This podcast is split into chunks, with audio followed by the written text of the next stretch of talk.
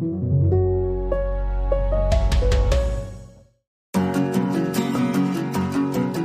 wird das Anlagejahr 2024? Wo lauern Gefahren? Wo gibt es Chancen? Darüber wollen wir heute sprechen mit Christian Kahler, dem Gründer und Geschäftsführer von Kahler und Kurz Capital. Und damit herzlich willkommen zu einer neuen Folge des FAZ-Podcast Finanzen und Immobilien. Mein Name ist Dennis Kremer. Und ich bin Birgit Ochs. Schön, dass Sie dabei sind in der ersten Folge dieses Jahres, an diesem Dienstag, den 9. Januar. Ja, Birgit, du hast es gesagt, es ist unsere erste Folge in diesem neuen Jahr. Also erstmal frohes neues Jahr. Vielen Dank, Dennis. Wünsche ich dir auch und natürlich auch all unseren Zuhörerinnen und Zuhörern ein frohes neues Jahr. Schön, dass Sie uns begleiten. Leider ist es ja an der Börse nicht ganz so gut äh, losgegangen, eher verhalten. Es gab einige Kursrückschläge und man muss sagen, irgendwie passt es jetzt auch so zum, zum Jahresanfang so ein bisschen die allgemeine Stimmungslage. Die könnte ja ein bisschen besser sein, oder? Ja, also wenn du jetzt drauf anspielst, was uns gesamt in der Weltlage begleitet, ganz sicher und äh, hier im Land Bauernproteste und Unsicherheiten bei der Bahn, die will jetzt wieder streiken und man weiß nicht, wie man zur Arbeit oder in den Urlaub kommt und natürlich die viel schlimmeren Dinge noch, äh, die Kriege, die uns jetzt schon seit vielen, vielen Wochen und Jahren ja in der Ukraine begleiten. Ja, ist nicht, ist nicht gut. Und insofern könnte man in Pessimismus verfallen. Allerdings muss ich sagen, bei der Börse, da gehört das Auf und Ab eigentlich dazu. Und insofern wäre ich da vielleicht weniger pessimistisch. Genau, es geht ja doch dann am Ende langfristig nach oben meistens und das ist ja das Schöne auch an der Börsenwelt. Deswegen totaler Pessimismus ist vielleicht nicht angesagt. Jetzt sind wir mal gespannt, wie unser heutiger Gast die Börsenlage einschätzt. Ich stelle ihn noch mal kurz vor. Christian Kahler war viele Jahre der Chefaktienstratege der DZ Bank, hat sich jetzt vor einigen Jahren selbstständig gemacht mit einer kleinen Investmentboutique. Kahler und Kurz heißt die und mit ihm spreche ich jetzt. Ja, Herr Kahler, freut mich, dass Sie heute bei uns im Podcast zu Gast sind. Ja, freut mich auch, Herr Krämer. Wir wollen ein bisschen auf das äh, Jahr 2024 schauen. Es hat ja letzte Woche schon begonnen, äh, leichte Rückschläge an den Aktienmärkten. Ist das jetzt ein Omen für dieses Aktienjahr? Was kann man da rausschließen? Was erwarten Sie für die kommenden Monate? Also man, man merkt jetzt schon, wir hatten natürlich eine extreme Rallye an den Aktienmärkten für Kenner, ich sag mal November, Dezember, richtig, richtig gute Märkte. Der S&P zum Beispiel ist äh, sieben Wochen in Folge gestiegen. Das gab es zuletzt 2004. Also es war eine richtig, richtig gute Phase. Und wäre natürlich naiv zu glauben, wenn das jetzt ja so, so weiterlaufen würde. Das ist sicherlich nicht zu erwarten, wenn man einfach historisch mal schaut. Und jetzt natürlich schon so, das sehe ich auch so ähnlich wie, wie im Oktober 2022. Da war fast niemand zu finden, der positiv war für die Aktienmärkte. Und jetzt würde ich sagen, es ist genau andersrum. Aktuell findet man jetzt keinen Anfang Januar, der negativ ist für die, für die Aktienmärkte auf Sicht der, oder nicht positiv ist für die, für die Aktienmärkte auf Sicht der nächsten Wochen. Und erfahrungsgemäß wird sich das Ganze dann irgendwann umdrehen. Aber ob das Aktienmarkt ja dadurch komplett abzuhaken ist, das sehe ich dann eher nicht, aber können wir sicherlich später noch drüber reden. Mhm. Also ein Punkt, auf den die Märkte ja oder viele Marktteilnehmer immer schauen, ist ja die Entwicklung der Inflation. Und da gab es ja jetzt auch jüngst wieder neue Zahlen. Die Inflationsraten im Euroraum haben sich etwas verschlechtert, also sind äh, wieder etwas gestiegen. Ist es so, dass das den stärksten Einfluss auf die Märkte hat? Und was erwarten Sie mit Blick auf die Inflation? Also ich würde würd unterscheiden zwischen dem, was die, die Notenbanker sagen, was auch teilweise Volkswirte sagen und, und dem, was der Markt sagt. Die Notenbanker müssen natürlich vorsichtig sein. Man muss sich so ein bisschen ein Stück weit die Tür offen lassen, ja, bei den, bei den Zinsen und auch bei der Inflation für die ein oder andere Schieflage, zum Beispiel bei österreichischen Immobilienkonzernen, ja, um mal ein mhm. Beispiel zu bringen, oder andere unvorhersehbare Ereignisse. Also da muss man ein Stück weit sehen. Ich würde sagen, der Markt hat das Thema Inflation zum größten Teil abgearbeitet. Man weiß, die Inflation ist hochgeschossen 2022, weil die Rohstoffpreise explodiert sind und aufgrund einiger anderer Faktoren. Man hat gesehen, 2023 hat sich das gedreht. Und man wird sich jetzt am Ende des Tages irgendwo einpendeln beim Inflationsniveau, was jetzt nicht wieder da ist zu alten Bundesbankzeiten von 1,5 oder äh, ähnlichen Bandbreiten, sondern man wird sich wahrscheinlich eher einpendeln zwischen 2,5, 2,8. Das heißt, die Inflation bleibt höher als in der Vergangenheit, wird nicht wieder runtergehen. Ich glaube, dem Markt an sich ist es aber nicht so wichtig, ob wir jetzt 2,5 haben oder 2,7. Ich glaube, das ist dann eher was für Experten. Aber das hat natürlich Konsequenzen für die Zinsen und es hat Konsequenzen auch für die Aktienmärkte. Und das, das muss man sich, glaube ich, nochmal in, in Ruhe vielleicht auch anschauen. Mhm. Das bedeutet aber, Sie erwarten jetzt keine negative Überraschung im Sinne, dass die Inflation nochmal richtig ansteigt. Dafür gibt es zu wenig Indizien. Es kann natürlich passieren, wenn der Ölpreis, wenn wir einen Schock bekommen, ja, wir haben jetzt, keine Ahnung, dass die Piraten vor Somalia noch mehr, noch mehr Schiffe überfallen oder ähnliches. Das kann relativ schnell gehen. Das ist ja auch die, die Erkenntnis der letzten zehn Jahre, dass halt diese Krisen sehr, sehr schnell kommen, sehr, sehr häufig auch kommen. Also gefühlt sind es ja so Jahrhundertkrisen, aber die kommen alle zwei Jahre. Das kann natürlich passieren, aber der Inflationsdruck bleibt natürlich auch hoch, weil natürlich jetzt auch viele rausgehen und sagen, wir hätten gerne ein bisschen mehr Lohn oder mhm. teilweise sogar fünf oder acht Prozent mehr Lohn. Das wird kommen. Also diese Lohninflation, die wird, wird hoch bleiben. Das heißt, der Sockel bei der Inflation bleibt oben wird nicht komplett zurückgehen. Von daher sollte man das Thema auf keinen Fall komplett außen vor lassen. Aber ich glaube, diese Basisdiskussion, dass wir runtergekommen sind von sieben, acht, neun Prozent Inflation aus dem Jahr 2022 auf die aktuellen äh, Verhältnisse, da ist einfach 80 Prozent, 85 Prozent der Wegstrecke erfüllt. Mhm. Und es bedeutet auf der anderen Seite auch, dass wir wenig positive Impulse auch von der Inflation erwarten können, weil wenn jetzt die Inflation überraschend noch deutlich niedriger wäre, das würden ja die Aktienmärkte mögen, oder? Genau, das würde dann heißen, dass irgendwie was äh, ja ganz anders läuft als als erwartet und dass die Notenbanken auch was was machen müssten. Da, da gibt's aber keine keine Indizien für. Wie gesagt, da ist einfach die Lohninflation alleine schon geeignet dazu, äh, dass die Inflation höher bleibt. Und von daher sehe ich das nicht so kritisch. Für die Aktienmärkte geht es ja auch eher um nicht um die Frage Inflation oder nicht. Inflation ist per Saldo eigentlich gut für die Aktienmärkte, weil Aktien natürlich nominale Werte verbriefen, also Gewinne im Wesentlichen nur die Ableitung von Unternehmensgewinnen. Und von daher ist es natürlich gut, wenn immer die Inflation hoch ist, dann habe ich auch hohe nominelle Gewinnsteigerung, auch wenn es real vielleicht gar nicht so gut läuft. Was natürlich viel, viel stärker wiegt für die Aktienmärkte, ist die Zinsentwicklung. Und ähm, da sehen wir natürlich jetzt massive Verwerfungen. Das ist fast schon ein eigener mhm. Podcast wert, ja, was, was wir gesehen haben letztes Jahr und auch dieses Jahr bei den, bei den Zinsen. Also erst den Anstieg Richtung November 2023 von 5 Prozent, 5,1 Prozent bei US-Staatsanleihen mit, mit zehnjähriger Laufzeit und auch ähnliche Niveaus auch bei, bei 10 oder 15 Jahren oder 20 Jahren Laufzeit und auch hohe Zinsen äh, bei, bei Bundesanleihen. Da sind wir jetzt ein Stück weit zurückgekommen. Und das ist vom Aktienmarkt aber letztendlich schon eingepreist worden. Mhm. Das ist ein interessantes Phänomen. Vielleicht dann noch mal eine Frage dazu. Würden Sie denn sagen, dass diese Schwankungen sind ja dann nicht ausgelöst worden durch Inflationssorgen, also, sondern durch, durch was sind die eigentlich ausgelöst worden? Das waren ja wirklich starke Schwankungen bei den Anleihezinsen im vergangenen Jahr, die ja immer dann auch automatisch auf den Aktienmarkt rückwirken. Und denken Sie, dass das auch sich so fortsetzt? Wir haben eine massive Bandbreite an Bewegung im Anleihenmarkt. Markt. Also jeder, der schon mal Anleihen gemanagt hat oder Multi-Asset-Bereich tätig war, der hat massive Herausforderungen gehabt letztes Jahr, weil wir natürlich zum ersten gesehen haben, dass die Renditen massiv angestiegen sind von null im Endeffekt 2022. Da war ein Großteil der globalen Bonds ausstehen. Da gab es ja diese Grafiken, ich glaube, zwei Drittel oder 70 Prozent war negativ verzinst. Und jetzt waren wir auf einmal bei dreieinhalb, vier US-Staatsanleihen sogar bei fünf Prozent Rendite. Das war bis November 2023 und seitdem ging es halt in die andere Richtung. So, und was war dafür verantwortlich? Im Wesentlichen natürlich die Inflation, die bekämpft werden musste von den Notenbanken, von der EZB namentlich und äh, von, den, von der FED, die es auch gemacht haben, die es auch sehr gut gemacht haben.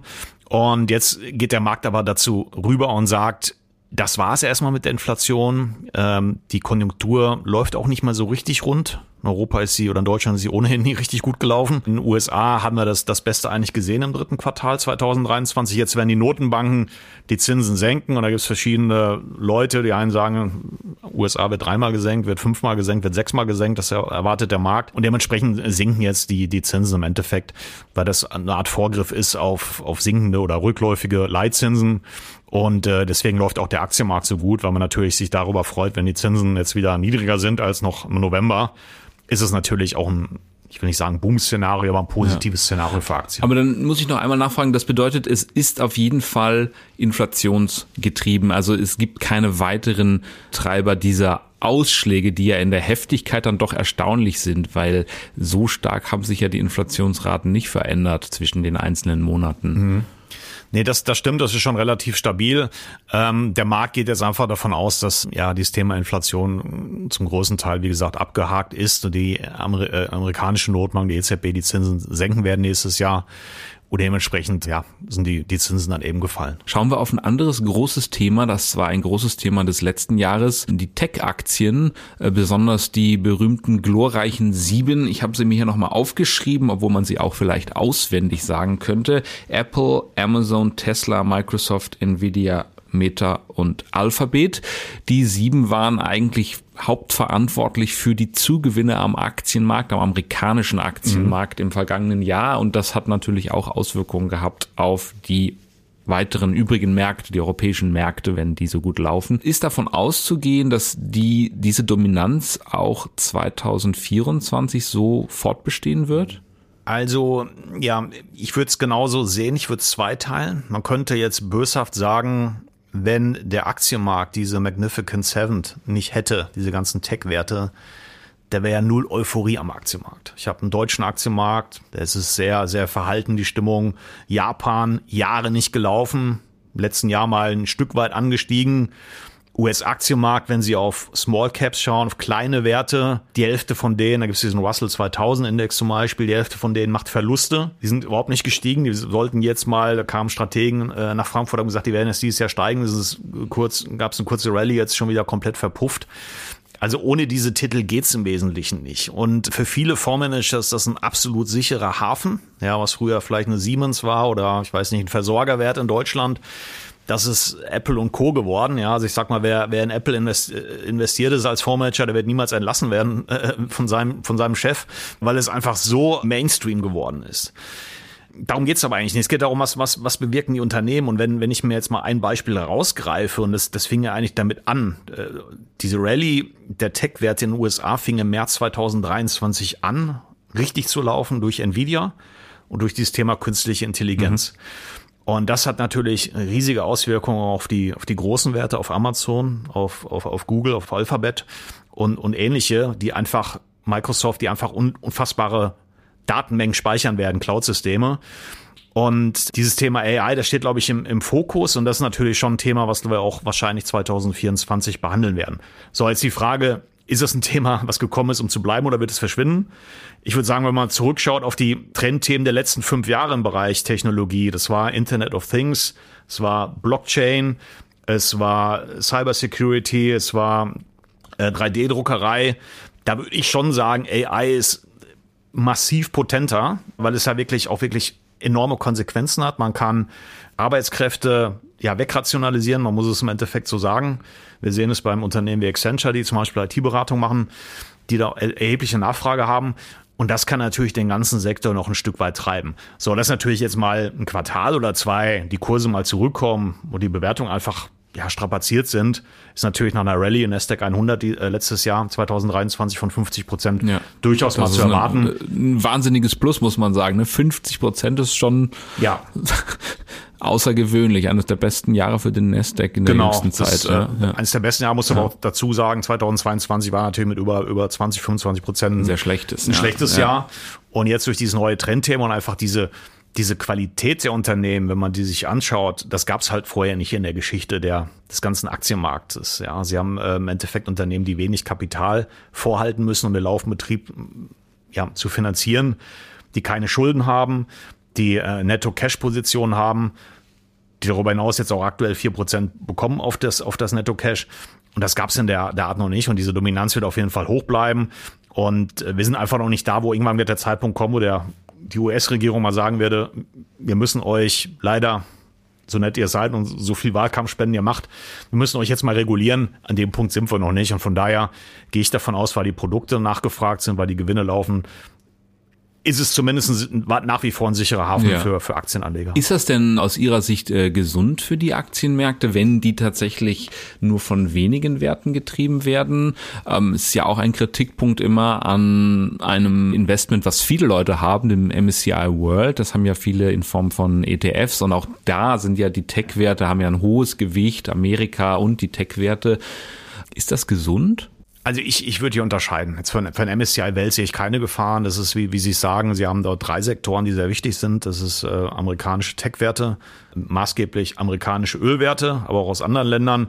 Und der dritte sind, der Sektor sind auch US-Banken. Ja, und da, mhm. da sieht man eben, diese, diese drei Sektoren stellen das Gros im MSCI Welt. Also es ist kein Weltindex, sondern es ist ein Index, der mhm. zu 70 Prozent aus USA mhm. besteht. Und ihr seht, ich sag mal, da würde ich es positiv formulieren Tech hat relativ lange alleine die Stange halten, hochhalten müssen, die Fahne hochhalten müssen. Und jetzt kommen die Ölwerte dazu, denen es auch sehr gut nach dem Ölpreisanstieg im letzten Jahr insbesondere. Und auch Banken haben wieder ein Geschäftsmodell, was was funktioniert, weil die Zinsen einfach wieder da sind und ich idealerweise auch wieder eine, eine Zinskurve habe, die man für, gut ist für eine Bank. Und von daher würde ich sagen, MSCI Welt würde ich sagen, Haken dran. Wer aber natürlich jetzt nur Nasdaq gekauft hat, der sollte natürlich überlegen, ja, erstmal 50 Prozent, herzlichen Glückwunsch, äh, ganz, ganz tolle Performance. Der sollte mhm. natürlich gucken, wo gibt's noch andere Qualitätswerte, in die ich äh, umsatteln kann. Was keine Lösung ist, wovon ich überhaupt nicht überzeugt bin, ist, dass, dass viele jetzt sagen, kauf Small Caps, äh, kauf Value Aktien. Äh, ich meine, das sind Titel, das hört man seit Jahren, seit fünf Jahren, seit zehn Jahren. Und in der Zeit hat man als Anleger wertvolle Zeit verloren, die man eben auch mit einer Geldanlage vernünftige äh, Titel, Qualitätswerte zum Beispiel eben hätte sinnvoll nutzen können. Ja, das ist interessant. Das hört man tatsächlich äh, relativ häufig jetzt so als eine äh, Lösung und äh, ein bisschen gilt ja auch ähm, zumindest der DAX immer zumindest als unterbewertet, wenn wir mal auf den deutschen Aktienmarkt schauen. Teilen Sie das? Und interessanterweise haben wir ja auch fast gar keine Tech-Werte ähm, mhm. im DAX, also außer SAP fällt mir hier gar nichts anderes ein. Wie sieht's denn aus für den DAX? Finden Sie ihn auch billig? Der DAX ist optisch günstig, mhm. aber das ist auch keine neue Erkenntnis. Ja, der DAX hat immer ein durchschnittliches Kurs-Gewinn-Verhältnis von 13.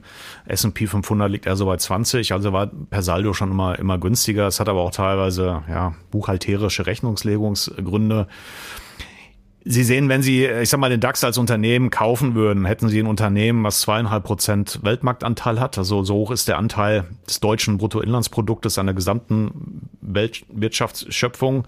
Wir haben wenig Wachstum. Sie haben es gerade gesagt, wir haben keine Zukunftsthemen im DAX. Wir haben ein oder zwei Tech-Firmen, die, die sich gut entwickeln wie SAP oder ja, vielleicht Infineon. Sie haben ein oder zwei gute Markenwerte wie wie ich sag mal Bayersdorf oder wie Adidas, äh, die äh, nachhaltig wirtschaften. Und der Rest äh, kämpft schon teilweise mit, mit teilweise hausgemachten Problemen oder mit, mit Problemen, die von der Politik gemacht werden. Und das ist ein unsicherer Kantonist, würde ich sagen, aktuell, mhm. der, der deutsche Aktienindex. Sie sehen gerade die Automobilhersteller, die komplett auf dem falschen Fuß erwischt wurden, die sich vor drei, vier Jahren entscheiden mussten, setzen wir auf autonomes Fahren oder setzen wir auf Elektromobilität. Man auf Elektromobilität gesetzt. Und da gibt's jetzt eben Tesla und vor allen Dingen auch die, die drei, vier großen chinesischen Automobilhersteller, die dort äh, im wahrsten Sinne des Wortes den Weg zugeparkt haben weil sie einfach weiter sind und das, das ist mit der Hauptgrund neben als Linde und anderen Themen noch Siemens Familie mit vier Unternehmen im DAX ja. für diesen erhebliche für diese erheblich günstige Bewertung im DAX und von daher denke ich, das ist vielleicht ein Thema für, für ein halbes Jahr mal oder für ein Dreivierteljahr. Aber die entscheidende Frage ist, will ich wirklich in solche Titel investieren auf Sicht von 10, 15 Jahren und ich sag mal, jetzt über Bayer und andere Unternehmen haben wir jetzt noch gar nicht gesprochen. Ja, ja, das ist natürlich, das sind sehr viele Unternehmen, aber über ein, zwei könnten wir gerne noch sprechen. Also Sie haben die Autohersteller angesprochen, die sind ja, die haben ja im DAX ein, ein starkes Gewicht und sind auch dann dafür verantwortlich, deren äh, schlechtere Entwicklung an der Börse in den letzten Jahren. Wir hatten kürzlich in der Sonntagszeitung ein Interview mit dem Ökonomen Moritz Schullerig, der sogar mhm. gesagt hat, er könne sich vorstellen, dass im nächsten Jahrzehnt deutsche Autohersteller einzeln einzelne sozusagen tatsächlich ähm, verschwinden vom Markt. Geht das bei Ihnen auch so weit, diese, diese Sorge oder äh, diese Skepsis mhm. gegenüber den deutschen Autobauern? Ähm, es ist ja immerhin immer noch Marken von Weltruf. Ähm, mhm. Also Sie, Sie müssen einfach mal reinschauen in so einen, so, einen, so einen Automobilkonzern, zum Beispiel Volkswagen. Ja, Volkswagen erzielt eine Kapitalrendite, also eine Rendite auf das eingesetzte Kapital, um Autos zu produzieren, von ungefähr sieben Prozent. Ja, das heißt, wir bekommen schon am, gerade besprochen am Anleihenmarkt, ja, mit einem halbwegs sicheren, vernünftigen Portfolio bei Unternehmensanleihen viereinhalb, fünf Prozent. Und bei VW bekomme ich im Endeffekt diese acht Prozent. So, was, was habe ich dafür gekauft? Ich habe ein Unternehmen gekauft, was, was permanent sich ja, neu erfinden muss, neue Innovationen liefern muss, äh, den Kapitalstock in, in, in Form von Fabriken, äh, von Mitarbeitern äh, immer wieder Azure zu bringen. Und das ist einfach nicht sexy. Und man hat gleichzeitig auf der anderen Seite das Problem auf der Absatzseite, dass man natürlich Autos hat, die natürlich extrem gut sind, aber die auch extrem gerne kopiert werden, gerade äh, von chinesischen Herstellern, wo es jetzt auch wirklich niemand mehr irgendwie äh, überrascht. Wir sind längst weg von diesen, weiß nicht, Passat, Bora-Zeiten, die irgendwo in China rumgelaufen sind. Die Chinesen haben es im Endeffekt kopiert. Und da fehlt mir halt dieser nachhaltige Wettbewerbsvorteil. Den habe ich bei anderen Firmen im, im Automobilbereich stärker. Ich habe ihn insbesondere bei äh, in Zuffenhausen, bei, bei Porsche, wo ich schon, schon sehe, dass natürlich ein, USP, was, was, was dort hergestellt wird, das ist ein Stück weit interessanter, fällt aber auch bei uns raus aufgrund von ja, Corporate Governance-Themen. Äh, also zum Beispiel der Blum, der CEO von Porsche, ist gleichzeitig auch bei, bei VW eben CEO oder hauptsächlich bei VW und dann bei Porsche noch. Das ist wenig überzeugend. Und äh, von daher sind es Titel, wo man sich, glaube ich, langfristig gesehen eher Probleme reinholt als Anleger. Und die Frage ist, will ich mich damit beschäftigen? Ich weiß, viele setzen mal drauf, ja, den schnellen Euro zu verdienen. Das kann funktionieren, dass diese Titel mal ein halbes Jahr laufen und ein Dreivierteljahr. Aber auf Sicht von 10 bis 15 Jahren sehe ich ja schon, schon erhebliche äh, Themen, die, die, die mich da stören. Ja. Gibt es denn im DAX eine Branche oder ein Unternehmen, von dem Sie überzeugt sind? Ähm, ja klar, es gibt, es gibt, äh, ich würde schon sagen, äh, sieben, acht Unternehmen im, im DAX oder MDAX, die wirklich richtig, richtig gut sind. Ja, zum Beispiel Hugo Boss, ja, kann man, kann man sehen, wenn man auf, auf den chinesischen Markt schaut, da sind die sehr, sehr gut, sehr, sehr hohes Wachstum. Man muss da immer granular rangehen, man muss eben auch wissen, dass manche Marken überhaupt nicht laufen in, in China. Also Esprit musste sich zum Beispiel zurückziehen oder Inditex musste sich mit, mit kleineren Marken zurückziehen. Und Hugo Boss zum Beispiel läuft, läuft sehr, sehr gut, ja, wo der, der Herr Grieder das Unternehmen wieder auf Kurs zurückbringen. Mit Kurs ist gemeint das, das, was man vor Corona hatte. Also das, das gefällt uns natürlich sehr gut. Dann gibt's äh, Maschinenbauer, die sehr, sehr gut sind, also von den kleineren vielleicht rational zu nennen, die Küchengeräte herstellen, die jetzt äh, auch äh, quasi das dritte, dritte große Produkt erst auf den Markt bringen nach 50 Jahren Firmengeschichte. Es gibt Softwareunternehmen wie, wie Nemetschek, es gibt Bayersdorf, es gibt also schon noch eine Menge Unternehmen, die gut sind und auch die ganzen MedTech-Unternehmen. Sartorius ist äh, sehr, sehr spannend. Aber da muss man zum Teil erstmal abwarten, weil die natürlich jetzt auch nach der in der Nach-Corona-Zeit ein Stück weit enttäuscht haben, aber das, das wird sich wieder, ja, das wird sich wieder fangen und dann muss man auch da sein, ja. Lieber Herr Kaller, wir sind hier schon am Ende unseres kleinen Gesprächs, aber ich äh, entlasse Sie natürlich nicht ohne die beliebteste Journalistenfrage. Sie dürfen jetzt auch noch mal bei aller Unsicherheit, die das natürlich immer mit sich bringt, eine Prognose abgeben. Wo stehen DAX und vielleicht der S&P 500 am Jahresende? Sie dürfen sich natürlich auch verweigern. ja, Sie kennen das ja, alle Prognosen ähm, kann ich auch nicht, nicht besser abgeben. Ich, ich tue mich schon schwer, ja, zu entscheiden, was, was macht man heute Abend privat, ja, und von daher daher, da sieht man auch diese, diese Schwierigkeit, eine Punktprognose abzugeben. Aber man kann sich dem geschickt entziehen und das würde ich mhm. auch machen, indem man sagt, die Frage ist, will ich, will ich, will ich auf Staaten setzen, will ich auf Politiker setzen und in Anleihen investieren, die jetzt nicht viel mehr abwerfen als, als die Inflation? Oder will ich eben auf Menschen in der Privatwirtschaft setzen, die jede Woche 40, 50, 60 Stunden arbeiten, Produkte erfinden, das Leben leichter machen und im Endeffekt Leuten das Leben vereinfachen durch Produkte und Dienstleistungen? Wo auch kontinuierliches Wachstum da ist, zum Beispiel eben auch durch die Inflation. Und von daher gehe ich davon aus, dass die, die Aktienmärkte auch auf Sicht der nächsten Jahre ihre typischen 6, 7, 8 Prozent erwirtschaften werden. Und äh, bezogen auf das Jahr 2024, um da vielleicht doch ein bisschen konkreter zu werden, muss man jetzt mal schauen, natürlich jetzt im März die erste Weichenstellung mit US-Vorwahlen, also Trump und äh, Stimmt, Biden. Ja. Genau, das wird schon noch spannend genug. Aber ich würde sagen, äh, mittel- bis langfristig werden wir dann vernünftige Rendite sehen und äh, 6, 7 Prozent, das ist schon was, mit dem man sehr, sehr gut leben kann und auch was viel attraktiver ist immer noch als Anleihen. Lieber Herr Kahler, ein Plädoyer für die Aktie. Das haben wir hier im Podcast häufiger gemacht, aber es spricht ja auch viel dafür, dass es sehr sinnvoll ist, äh, zumindest einen Teil seines Geldes in Aktien zu investieren. Vielen Dank für diese Tour d'Horizon und vielen Dank für das Gespräch. Ja, danke auch. Bis dann. Ja, Dennis, was nimmst du aus dem Gespräch mit Christian Kahler mit? Ja, interessant fand ich, dass er den DAX, da hat er eine schöne Bezeichnung für den DAX gefunden. Er hat gesagt, das ist ein unsicherer Kantonist. Das hatte ich jetzt in dem Zusammenhang noch selten gehört. Aber es stimmt ja, also man muss sich das durchaus mal durch den Kopf gehen lassen. Einige Firmen hierzulande haben schon schwierige Kämpfe durchzustehen im übertragenen Sinne. Also es, besonders die Autohersteller, die müssen sich ja auf ganz neue Gegebenheiten Gegebenheiten einstellen und die Konkurrenz ist hart. Das heißt, das kann natürlich auch irgendwann mal sich schlecht an den, in den Kursen auswirken und das sehen wir ja auch schon seit geraumer Zeit. Was äh, fandst du in dem Gespräch besonders interessant? Ja, sehr interessant fand ich, dass er ein bisschen fast, würde ich sagen, gegen den allgemeinen Trend oder was jetzt so ausgerufen wird, nämlich das Ende des Hypes um die Tech-Aktien, dass er gesagt hat, nee, das wird noch weitergehen. Und denn wenn man sich so umhört, dann ist ja Apple, ne, so wird gesagt, jetzt irgendwie sind die großen sieben bedroht und was bedeutet das? Aber die Einschätzung teilt er nicht. Und KI kann man sich auch vorstellen, da ist doch auch noch ganz viel drinne. Das kann ja gar nicht ausgereizt sein. Also insofern würde ich sagen, interessante Einschätzung von ihm, vielleicht gar nicht so falsch, vor allen Dingen, wenn man bedenkt, die alte Börsenweisheit, The Trend is your friend. Ja. Und dann sind wir auch schon wieder beim Ding der Woche. Dennis, was hast du uns mitgebracht? Ja, also ich verspreche wirklich, dass das hier im Podcast jetzt das letzte Mal sein wird, aber wir müssen noch einmal über meine Lieblingsserie Nein. reden. Doch, doch. Nein. Falls sich der ein oder andere nicht mehr erinnert. Die heißt äh, Succession und wer nicht genau weiß, wo es darum geht, wo, wo was da der, der Inhalt ist, ich, ich fasse es hier wirklich ganz kurz zusammen. Ja, genau. Ein, äh, doch, es muss, muss sein, Birgit. Doch, doch, doch.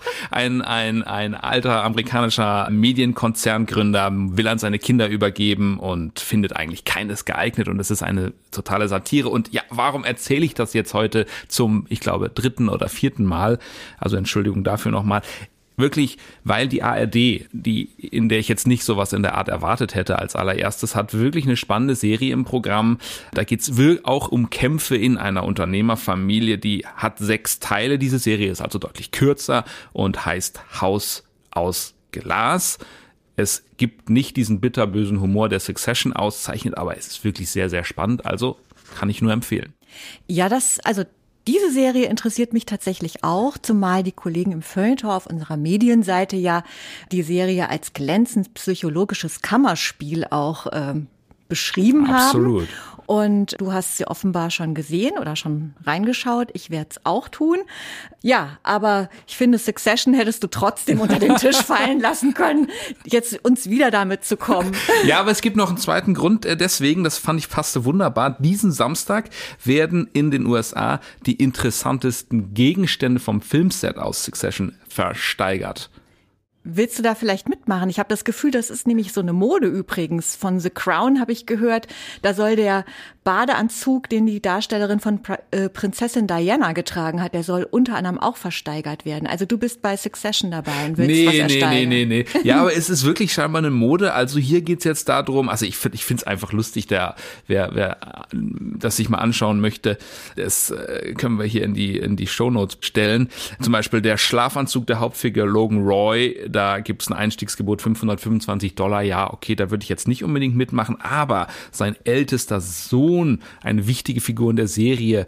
Da gibt's ein fiktives Forbes-Cover dieses reichen Magazins Forbes äh, und da steht dann drauf The Air with the Flair, also das heißt der Erbe mit dem gewissen Etwas. Das fand ich ja dann doch ziemlich lustig. Und was soll das kosten? Gibt's da ein Mindestgebot schon? Ja, das liegt gerade bei 1850 Dollar. Also lieber Dennis, das ist nichts für mich, da werde ich mein Geld in diesem Jahr bestimmt anders anlegen.